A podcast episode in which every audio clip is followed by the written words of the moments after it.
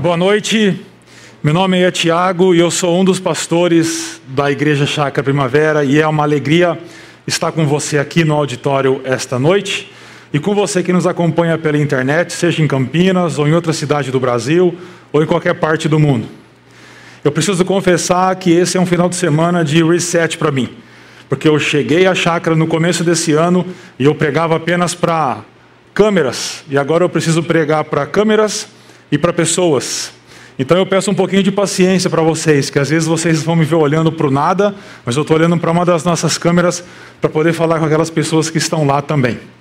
Falando sobre reset, nós começamos no início desse mês a conversar sobre o grande reset, a ideia de que o mundo precisa de um recomeço.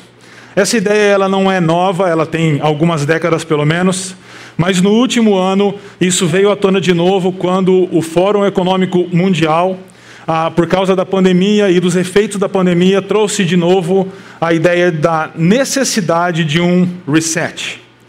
a constatação é que os caminhos que nós traçamos como humanidade até aqui nos conduziram a situações muito ruins e que não é possível apenas pequenas reformas, mas é necessário profundas transformações ou reinícios.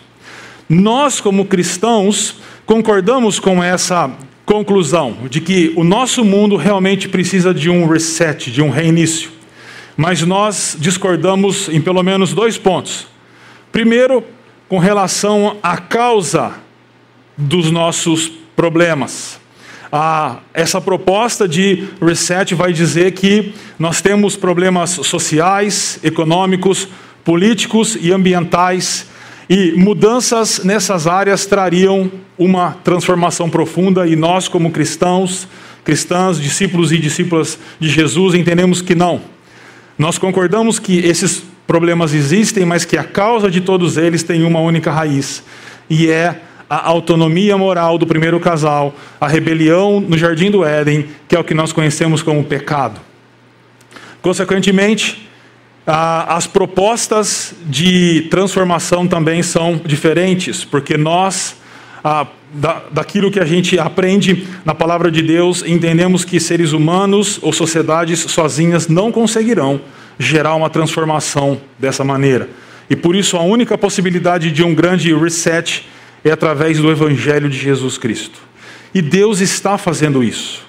Deus está reiniciando todas as coisas e todos aqueles que ouvem o Evangelho e são por ele transformados, passam a ser, de acordo com a palavra de Deus, nova criatura ou nova criação. E passam então a viver dessa maneira e nos lugares onde está, nos lugares onde se manifesta, onde trabalha, onde convive, passa a manifestar essa nova criação que está em processo e um dia será concretizada quando Deus renovar todas as coisas no final dessa era. Na semana passada, o pastor Ricardo falou sobre a necessidade de nós reiniciarmos a nossa relação com a nossa comunidade, deixarmos de ser consumidores e nos tornarmos discípulos. E hoje eu quero conversar com vocês sobre espiritualidade. Como nós podemos reiniciar a nossa espiritualidade. Ah, eu dei uma olhada nas propostas que nós encontramos sobre espiritualidade ao longo da pandemia, e esse foi um tema que ganhou muita notoriedade ao longo desses meses, por causa dos problemas que a pandemia trouxe, principalmente o isolamento e o medo de se contrair a doença e de ir a, a, a óbito. Mas duas características me chamaram bastante a atenção com relação a essas propostas de espiritualidade que a gente encontra hoje. E a primeira é: são propostas de espiritualidade impessoais.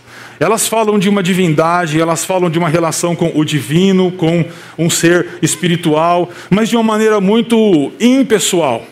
Algumas propostas cristãs conseguem evitar essa primeira característica.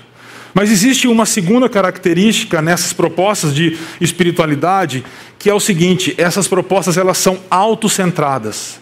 O que eu quero dizer com isso? Elas são propostas de espiritualidade centradas em seres humanos e não centradas em Deus. E isso é um problema para nós hoje.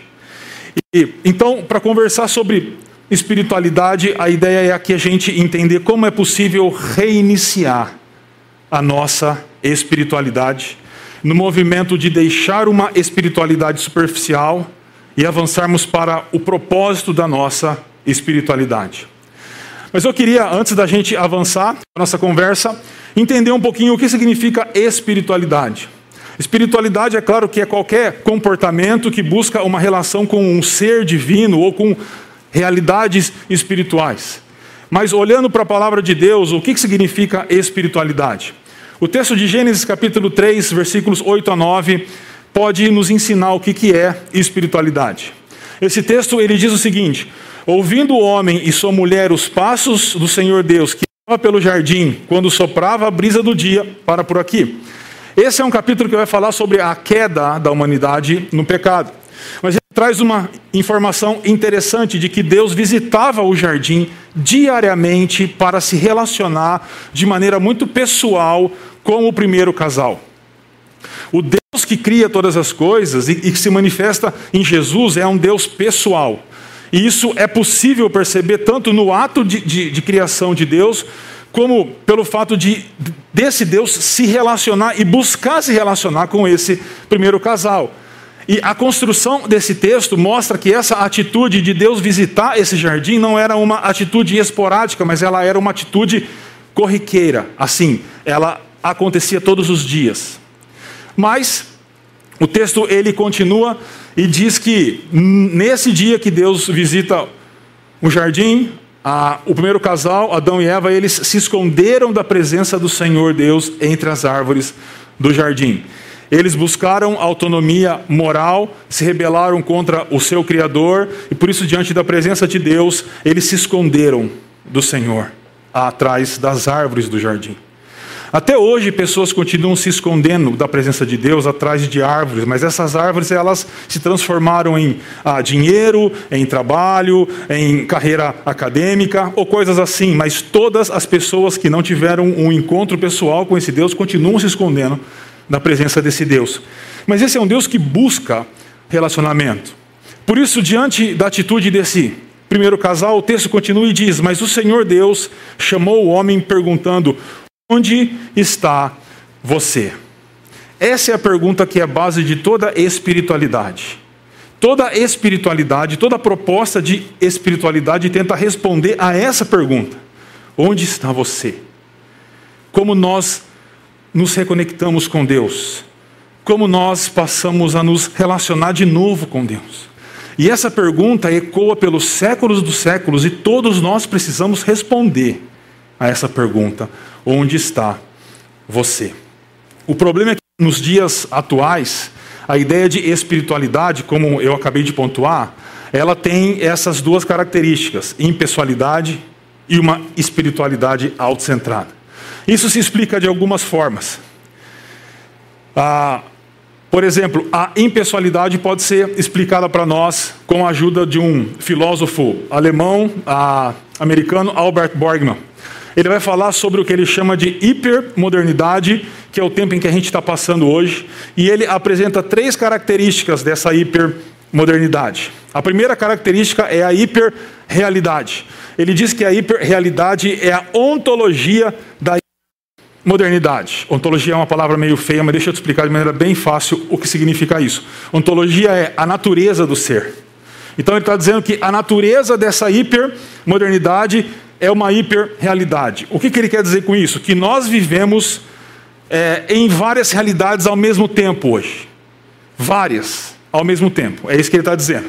A segunda característica, ele diz que é a hiperinformação. E ele diz que é a, é a, a hiperinformação é, é a epistemologia da hipermodernidade.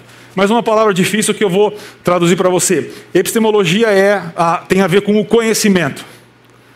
Então ele está dizendo que o conhecimento na hipermodernidade é a hiperinformação. Também trocando em miúdos, é a ideia de que a gente recebe muita informação o tempo todo e que não é possível é, processar toda essa informação. E a última característica que o Borgman vai falar da hipermodernidade é a hiperatividade como ética. Éticas são normas e leis que conduzem um tipo de comportamento. E o que ele está dizendo é que nessa hipermodernidade nós agimos de maneira hiperativa. Ou seja, nós fazemos o tempo todo estamos ativos, envolvidos com várias coisas. Eu não sei você, mas quando eu olhei para essas características que o Borgman apresenta para nós, eu me vi nelas, tomada por hiperrealidade, hiperinformação e hiperatividade. O resultado de, dessa hipermodernidade é a impessoalidade. Por quê? Porque não é possível nós, seres humanos, vivermos dessa maneira. Nós temos limites, nós temos é, tempo, nós temos cadência para viver. E a nossa impessoalidade surge. E o problema é que esse estilo de vida impessoal, nós avançamos para a nossa espiritualidade. E passamos então a ter uma espiritualidade impessoal. A segunda característica que eu chamei a atenção é uma espiritualidade autocentrada. E aqui eu chamo o Smith, o James K. Smith, um filósofo americano, para nos ajudar a entender um pouquinho essa ideia de uma espiritualidade autocentrada. Porque o Smith ele vai falar sobre iPhoneização, um termo muito legal que eu gosto, ah, que, ele cunhou. A iPhoneização, segundo o Smith, é o modo de se relacionar com o telefone que se tornou o modo de se, de se relacionar com o mundo.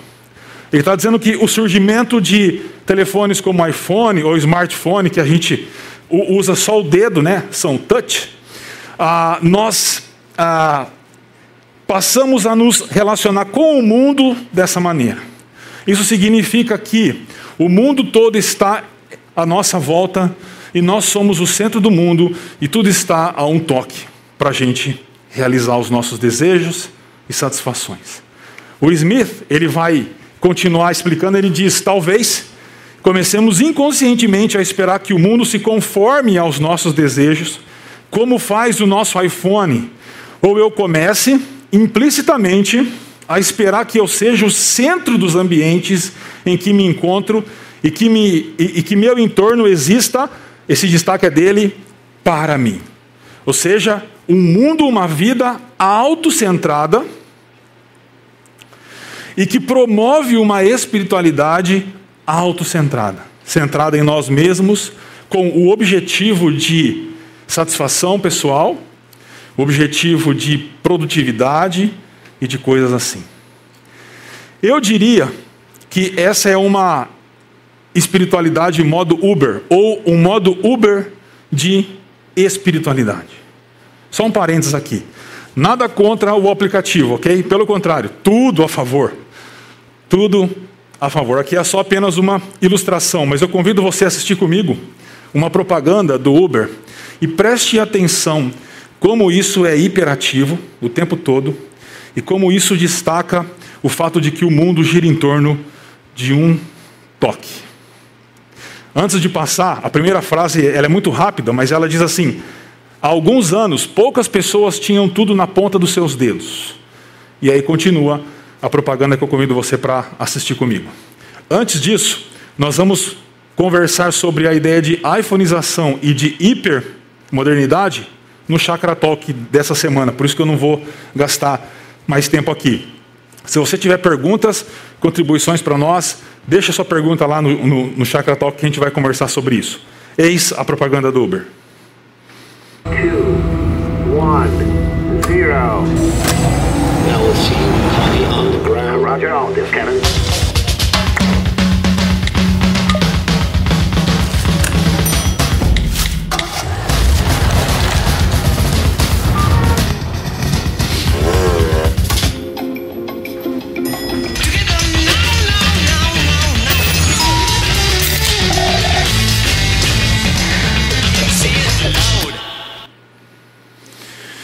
A pergunta que se coloca para nós então é como nós abandonamos uma espiritualidade impessoal e autocentrada e avançamos para uma espiritualidade diferente dessa. Eu convido você a ler um texto de Marcos, capítulo 1, versículos 35 a 39, e olhar como a espiritualidade de Jesus faz dois movimentos: um interno, um pessoal que eu chamo de uma espiritualidade relacional, e um segundo movimento que é externo, que é público e que eu chamo de espiritualidade teocentrada. Teo da palavra Deus do grego centrada. O texto de Marcos diz o seguinte: De madrugada, quando ainda estava escuro, Jesus levantou-se, saiu de casa e foi para um lugar deserto onde ficou orando. Simão e seus companheiros foram procurá-lo e, ao encontrá-lo, disseram: Todos estão te procurando. Jesus respondeu: Vamos para outro lugar, para os povoados vizinhos, para que também lá eu pregue. Foi para isso que eu vim. Então ele percorreu toda a Galiléia, pregando nas sinagogas e expulsando os demônios. Esse, texto a gente pode entender ele nesses dois movimentos. O primeiro baseado no versículo 35 e o segundo nos versículos 36 a 39. Ah, os comentaristas que eu li, eles cometem um, um, um erro meio, meio estranho aqui, porque eles desconectam esse versículo 35 dos versículos restantes, mas isso não pode ser feito porque esse texto está falando sobre a espiritualidade de Jesus e as consequências da espiritualidade de Jesus. Então, quando a gente olha para esse versículo 35, a gente encontra quatro verbos que apontam para quatro características da espiritualidade de Jesus. Eu não quero dar uma aula de grego para vocês, mas vocês precisam de uma informação hoje. Desses quatro verbos, três desses verbos eles são o que a gente chama no grego de auristo. Um verbo auristo é, é um nome estranho, né? Mas eu te explico rapidinho. É só um verbo que faz referência a um evento passado. Ponto. Aconteceu algo. Não te dá mais informações sobre isso. Mas vai ter um, um último verbo que Marcos muda esse tipo de verbo para chamar a nossa atenção. A gente vai chegar lá. Esses verbos, então, eles estão aqui, e o primeiro a gente encontra aqui. De, de madrugada, quando ainda estava escuro, Jesus levantou-se. O que esse verbo aponta para nós é que a espiritualidade de Jesus ela é prioritária para Jesus. Essa é a primeira característica da espiritualidade de Jesus. É interessante que essa expressão, quando ainda estava escuro, ela é muito rara no Novo Testamento e diz que Jesus ele levantou quando era noite, como se fosse hoje em dia entre quatro e cinco da manhã, e ele levanta para cuidar da sua espiritualidade. A primeira característica da espiritualidade de Jesus é que ela é prioritária. A segunda característica da espiritualidade de Jesus é que depois de Jesus se levantar, ele saiu de casa. A gente tem que lembrar que a casa, uma casa no primeiro século, lá na Palestina, não era uma casa como hoje, cheia de quartos e de banheiros. Jesus não estava num quarto de hóspede, tranquilo na sua cama. A casa tinha apenas dois cômodos. Um cômodo era para as pessoas e o outro cômodo era para os animais. Então Jesus estava na casa da sogra de Pedro, que ele havia curado antes, junto com mais Pedro, sua família e mais três discípulos. Então você imagina como é que estava aquela noite ali, né? Mas Jesus então sai daquela casa, porque a espiritualidade de Jesus é, é intencional, ele tem intencionalidade em cuidar da sua espiritualidade. A terceira característica da espiritualidade de Jesus é que ela é direcional. Jesus então ele se levanta e ele sai e ele vai, né? E foi para um lugar deserto. Note como Marcos poderia é, juntar esses dois verbos em um só, para dizer que Jesus saiu da casa para ir para um lugar, mas ele não faz isso para pontuar como Jesus está agindo para cuidar da sua espiritualidade. Então, a terceira característica é que Jesus foi, e ele foi para onde? Ele foi para um lugar deserto. O deserto é um lugar onde as vozes exteriores são abafadas, as vozes interiores também podem ser caladas, para que Deus seja centralizado em nossas vidas. É um lugar de solitude, é um lugar de silêncio, é um lugar para a gente conseguir ouvir o que o Pai, o Deus Pai, tem para nos orientar e para compartilhar com a gente. Mas ainda tem uma quarta característica que é relacional. A espiritualidade de Jesus ela é relacional. E lembra que eu falei que é uma mudança de verbo aqui? Esse verbo aqui é um verbo que a gente chama de imperfeito. E ele faz, e ele tem duas características importantes aqui. A primeira é que a atitude de orar não era uma atitude esporádica de Jesus, mas era um, algo comum a Jesus. É isso que esse verbo aponta. Jesus orava sempre. E a segunda é que o tempo de oração não era um tempo assim muito curto, mas era um processo de oração, porque esse verbo imperfeito ele aponta um processo. Ou seja, Jesus estava se relacionando de maneira mais íntima, mais profunda com o Pai. A espiritualidade de Jesus ela, ela é então prioritária, intencional, direcional e relacional. Agora, olhe para essas características e lembre do que eu falei sobre a hipermodernidade. E note como essas características elas podem nos ajudar a vencer uma espiritualidade impessoal fruto da hipermodernidade. Por exemplo, a primeira característica que o Borgman pontuou da hipermodernidade é a hiperrealidade.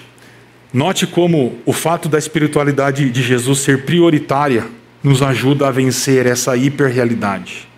Nós vivemos envolvidos por muitas realidades mas uma deve ter prioridade nas nossas vidas e na nossa agenda. É a nossa espiritualidade, a nossa relação com o Pai. A segunda característica que o Borgman apresenta é a hiperinformação. Note como a intencionalidade de Jesus nos ajuda a, no mundo cheio de informação, nós sermos intencionais no sentido de buscarmos a informação mais importante que nós encontramos junto do Pai, de Deus o Pai. A terceira característica que Borgman aponta é a hiperatividade, ou seja, nós estamos envolvidos em atividades por demais. Note como a terceira característica da espiritualidade de Jesus nos ajuda a vencer essa hiperatividade.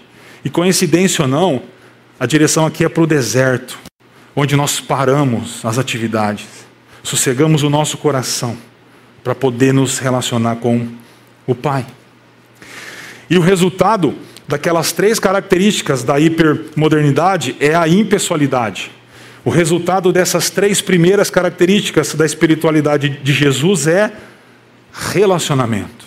É uma espiritualidade relacional, pessoal com o Pai. Mas deixa eu falar uma coisa para você aqui. Isso parece muito interessante, mas você não vai deixar uma espiritualidade impessoal e passar a ter uma espiritualidade pessoal se você não entender quem é o Pai e o quão importante Ele é para nós. Para entender isso, eu trago aqui quando Jesus ensina os discípulos a orarem, lá em Mateus capítulo 6, quando ele vai ensinar os discípulos a orarem, ele diz assim: quando vocês forem orarem, orem assim: Pai nosso que estás nos céus. Mais adiante, nesse, próximo, nesse, nesse mesmo capítulo de Mateus, Jesus ele vai falar sobre tesouros e o nosso coração. E ele vai dizer: Não acumulem para vocês tesouros na terra, onde a traça e a ferrugem destroem, e onde os ladrões arrombam e furtam. Mas acumulem para vocês tesouros nos céus, onde a traça e a ferrugem não destroem, e onde os ladrões não arrombam nem furtam. A pergunta que se faz necessária aqui é: o que são tesouros no céu? Como nós conseguimos ter os nossos tesouros nos céus? Você acha que é sendo bom? Que é sendo caridoso? Que é sendo generoso? Que é sendo uma boa pessoa? Tudo isso é muito bom e nós devemos fazer. Mas se essas coisas forem nossos tesouros no céu, nós teremos um ídolo. Porque olha a conclusão que Jesus chega: Pois onde estiver o seu tesouro, aí também estará o seu coração. Agora, olha para esse texto e responde para mim o que é tesouro nos céus. Sabe o que é ter tesouro nos céus? É ter o Pai como nosso maior tesouro. É isso que nos motiva, ou deve nos motivar, a uma espiritualidade relacional. O Pai é o nosso tesouro. E eu encontro isso de maneira muito interessante numa obra do C.S. Lewis chamada Até que Tenhamos Rostos. Esse livro é uma releitura de um mito do século II, um mito latino do século II, de Cupido e Psique. É uma história lá de romance desses dois. E o C.S. Lewis ele escreve esse livro e ele reconta, então é uma releitura desse mito. Mas ele reconta esse mito da perspectiva da irmã mais velha de, de, de Psique, chamada de Orual, ou Oruel, depende da sua tradução. E ela era uma mulher assim, digamos que não foi contemplada com muita beleza, e ela passou por muitas dificuldades ao longo da vida, ela sofreu muitas injustiças, ela, ela, ela teve muito, muitos problemas ao longo da vida, e ela passa o livro inteiro então orando e pedindo por respostas de Deus. Para que Deus responda às orações dela. Por que, que ela passa por tanta coisa? E ela passa muito tempo pedindo respostas, mas no final do livro ela chega a uma conclusão que para mim é uma das conclusões mais profundas que eu já li sobre oração na minha vida. Ela diz o seguinte: Terminei meu primeiro livro com palavras sem respostas, ou seja, minhas orações não foram respondidas.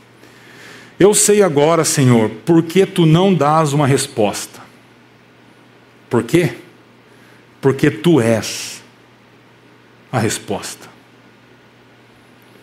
Diante da tua face, as perguntas desaparecem. Numa espiritualidade impessoal, nós nos relacionamos com Deus buscando resposta, efetividade, produtividade. Numa espiritualidade relacional, nós não precisamos de muitas respostas. Na verdade, a gente nem precisa de resposta.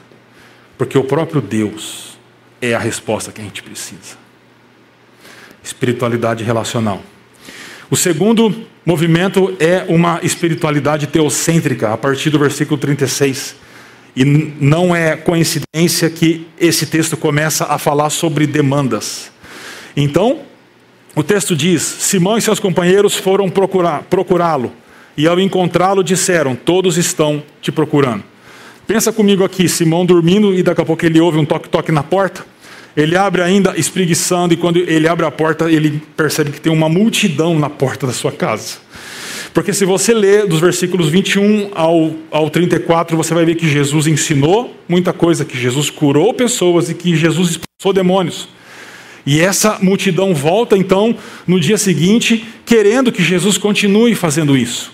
E eles vão atrás de Simão. Pedro bate na porta da casa de Simão. É, Jesus não está lá, então ele sai atrás de Simão.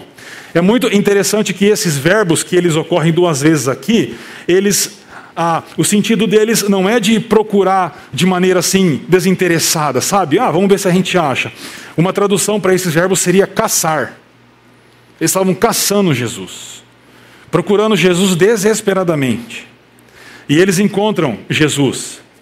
E aí Pedro acha que está levando uma boa notícia para Jesus, né? Porque ele diz: Todos estão te procurando. Olha que coisa boa. Todos estão te procurando, Jesus. Você já virou famoso, não é isso que você queria?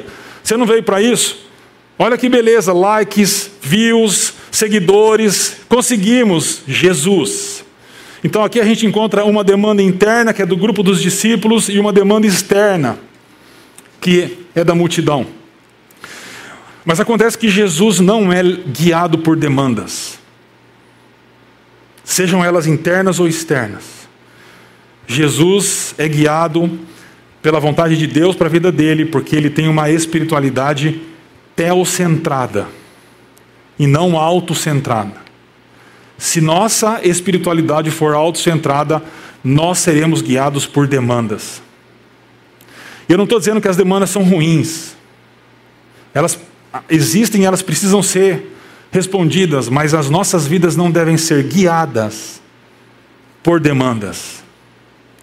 A resposta de Jesus para isso qual é? Versículo 38. Jesus respondeu: Vamos para outro lugar para os povoados vizinhos, para que também eu lá pregue. Foi para isso que eu vim. Aqui, nesse versículo, a gente encontra três características da espiritualidade teocentrada de Jesus, ou teocêntrica. A primeira é a missão. Diante lá de Pedro dizendo: Jesus, tem um monte de gente te procurando. A resposta de Jesus é: vamos para outro lugar, para os povoados vizinhos, para que também eu lá pregue. Jesus ele é orientado, ele é guiado pelo propósito de missão, pelo senso de missão que ele tem e não por demandas. E essa expressão, povoados vizinhos, ela traz a ideia assim: vamos para a roça, vamos para o interior. Eu vou usar aqui uma ilustração que talvez te ajude. Eu usei de manhã e encontrei duas pessoas que conhecem essa cidade que eu vou citar aqui. Minha mãe nasceu em Engenheiro Schmidt, não sei se você conhece, é uma cidadezinha que é um ovo, pequenininha, depois de São José do, do Rio Preto. O que Jesus está dizendo é aqui é, é o seguinte: a gente está em Campinas, uma empresa está bombando em Campinas, a gente tem um monte de cliente, a coisa está boa, e ao invés de ficar em Campinas e aumentar o negócio, ou ir para São Paulo, que é um centro maior, a gente escolhe ir para Engenheiro Schmidt. Se for um negócio isso, você vai quebrar, porque Engenheiro Schmidt só vende doce e quase não tem ninguém lá. Mas o que é, esse texto está dizendo é que Jesus não é guiado por demandas. Ele é guiado por pela missão. A espiritualidade de Jesus o direciona à missão. A segunda característica é o propósito. Então Jesus termina dizendo: Foi para isso que eu vim. É uma, é, é, uma, é, uma, é uma frase muito forte de Jesus essa. Ele diz: Eu vim para isso. Eu não vim para atender demandas, eu não vim para atender multidões, eu vim para um propósito. E que propósito é esse? É pregar, é anunciar o reino, é expulsar demônios, mas é muito mais do que isso. Porque para um leitor atento do evangelho, essa expressão eu vim, ela ocorre em outros contextos, apontando para a morte de Jesus por nós. Por exemplo, Marcos 10, 45.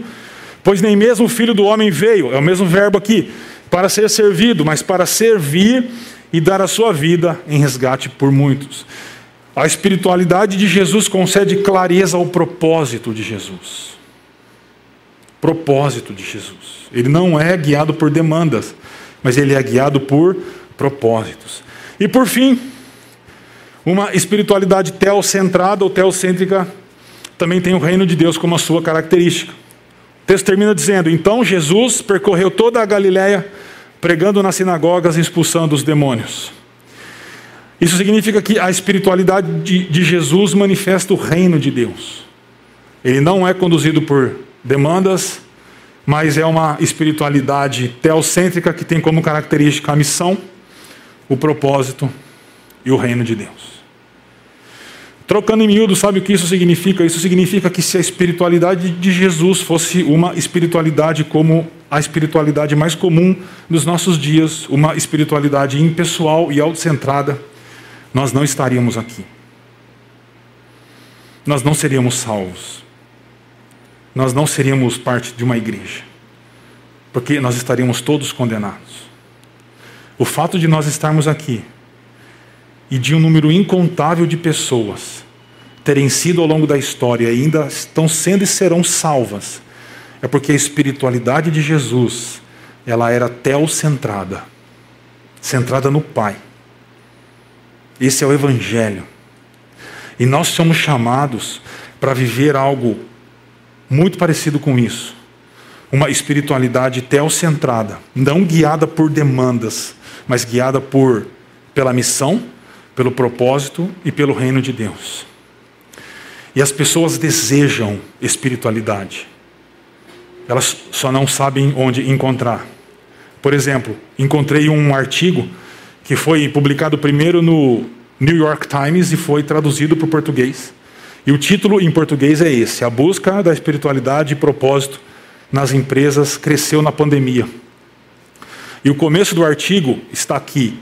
Eu vou ler e presta atenção se você não relaciona com algum texto bem antigo que a gente conhece. No princípio foi a Covid-19 e a tribo do colarinho branco começou a alugar suas roupas, pois seus dias de trabalho eram um vazio e todos os seus rituais haviam desaparecido. Novas rotinas vieram substituir as antigas, mas elas estavam dispersas e havia um caos em torno da melhor maneira de sair de uma conversa no Zoom, receber um estagiário ou terminar uma semana de trabalho. Para um leitor mais atento, note, no princípio, note vazio, caos, é Gênesis, é o pano de fundo de Gênesis capítulo 1 que a gente encontra aqui. Essa reportagem aponta para um desejo de um reset na espiritualidade. E é interessante que a gente vai lendo o artigo e ele vai falando sobre um novo clero corporativo. Clero eram os líderes das igrejas, né? padres, aquele pastor, aqueles pastores de igrejas antigas. É interessante que agora o pessoal estuda em seminário, em escola de divindade, nas universidades, não mais para ir para igrejas, mas para ir para as empresas e desenvolver espiritualidade nas empresas. Eles então detectaram de que as instituições religiosas tradicionais estão em declínio, mas as pessoas continuam interessadas por espiritualidade. E a tese deles então é de que a espiritualidade pode ajudar as empresas a serem melhores empresas e os funcionários a serem melhores funcionários. E eles enxergaram uma oportunidade nisso e eles têm uma linguagem para isso. E sabe como que funciona essa espiritualidade corporativa do novo clero? Eles fazem assim, por exemplo, eles vão começar uma reunião e todo mundo fica um minuto em silêncio orando diante da tela. Ou eles pegam uma colher, cada um pega uma colher, porque todo mundo tem uma colher em casa, certo? Todo mundo pega uma colher e segura a colher para que todos tenham a mesma experiência comunitária. Ou todo mundo acende uma vela do lado do computador para uma, para uma experiência comunitária. Ou eles cheiram algo lícito, tá? Por exemplo, canela, para que todos tenham a mesma experiência sensorial diante da tela. Se você acha que eu estou brincando, eu não estou brincando, é verdade. Isso é verdade. Eles fazem isso para buscar espiritualidade. Eles querem um reset. Mas não vão conseguir. Quer um exemplo disso? Uma das pessoas que, que lidera é o Bob. Bob é, o, é, é líder do, do Instituto Fitzer. E se você entra na, no, no site da empresa dele, ele apresenta a missão da empresa. Ele diz: Sou presidente do Instituto Fitzer desde 2013 e durante esse tempo adotamos nossa atual declaração de missão: ajudar a construir a base espiritual para o mundo amoroso. Ótimo. Bom objetivo. Ele continua dizendo: esta missão reflete a visão do Instituto que a humanidade nunca reunirá a vontade, coragem e esperança para enfrentar os desafios. Concordamos com ele nisso. Ele continua: desafios que enfrentamos até que uma massa crítica de nós realmente abra nossos corações com amor uns pelos outros, pelo mundo natural e pelo mundo natural. Se eu encontrasse o Bob, eu diria para o Bob o seguinte: Bob, o seu objetivo é muito nobre, mas deixa eu ser muito direto com você, você não vai conseguir fazer isso. Porque pessoas não se tornam amorosas sozinhas de uma hora para outra. As pessoas são egoístas, são avarentas. E nada vai mudar se algo de fora não nos transformar. Por isso eu queria terminar com um desafio para vocês. Mais adiante, no texto de Marcos, agora capítulo 3, versículo 15, nós encontramos o texto que diz o seguinte: Jesus subiu ao monte e chamou a si aqueles que ele quis, os quais vieram para junto dele. Jesus chama os seus discípulos para estarem com ele. Ele quis isso, ele desejou isso. E o chamado de Jesus em primeiro lugar, para nós estarmos com Jesus. Esse é o chamado de Jesus. Na sequência do texto diz: Escolheu doze, designando os apóstolos para que estivessem com ele e os enviasse a pregar, que foi aquilo que ele fez, e tivessem autoridade para expulsar demônios, o enfrentamento das trevas. E aqui a gente, entende, a gente encontra então o anúncio e o confronto das trevas. Anúncio e confronto que se relacionam ao propósito da nossa vida. Jesus nos chama para nós estarmos com Ele. E o nosso propósito é anunciar o reino e confrontar as trevas. Confrontar as trevas aqui não é você participar de exorcismo, tá bom? Pode até ser. Mas eu digo que é confronto das trevas, das estruturas malignas que a gente encontra na sociedade, numa empresa, dentro de uma família, ah, num grupo de pessoas, assim por diante. Nós somos chamados. Isso é relacional. E nós somos enviados isso é teocêntrico. Nós precisamos de um reset em nossa espiritualidade. Precisamos deixar a superficialidade encontrar o propósito da nossa espiritualidade. Isso vai acontecer quando nós abandonarmos uma espiritualidade impessoal e autocentrada e passarmos a experimentar uma espiritualidade relacional. Porque Deus é a resposta e teocêntrica como critérios de missão, propósito e o reino de Deus. Os desafios para nós pensarmos e praticarmos essa semana são três. O primeiro é cultive uma espiritualidade relacional. Eu escolhi com muito cuidado esse verbo cultive, porque cultivar nos remete a jardim. E quem cuida de jardim sabe que jardim você não cuida uma vez por mês ou uma vez por ano senão você não tem jardim. Você cuida diariamente daquilo. Cultive uma espiritualidade relacional com o Pai. O segundo é discirna o propósito, não através das demandas que você tem, mas através de uma espiritualidade teocêntrica onde a vontade de Deus é que vai guiar os seus passos na sua empresa, na sua família, na sua vida acadêmica, em qualquer lugar. Não seja guiada por demandas, mas seja orientado por uma espiritualidade teocentrada, com Deus como centro da sua vida de verdade, seu coração no Pai. E por fim, engaje-se na proclamação do reino e no confronto. O mundo está sendo recriado, reiniciado por Deus. E nós estamos aqui e somos parte disso. Que Deus nos abençoe.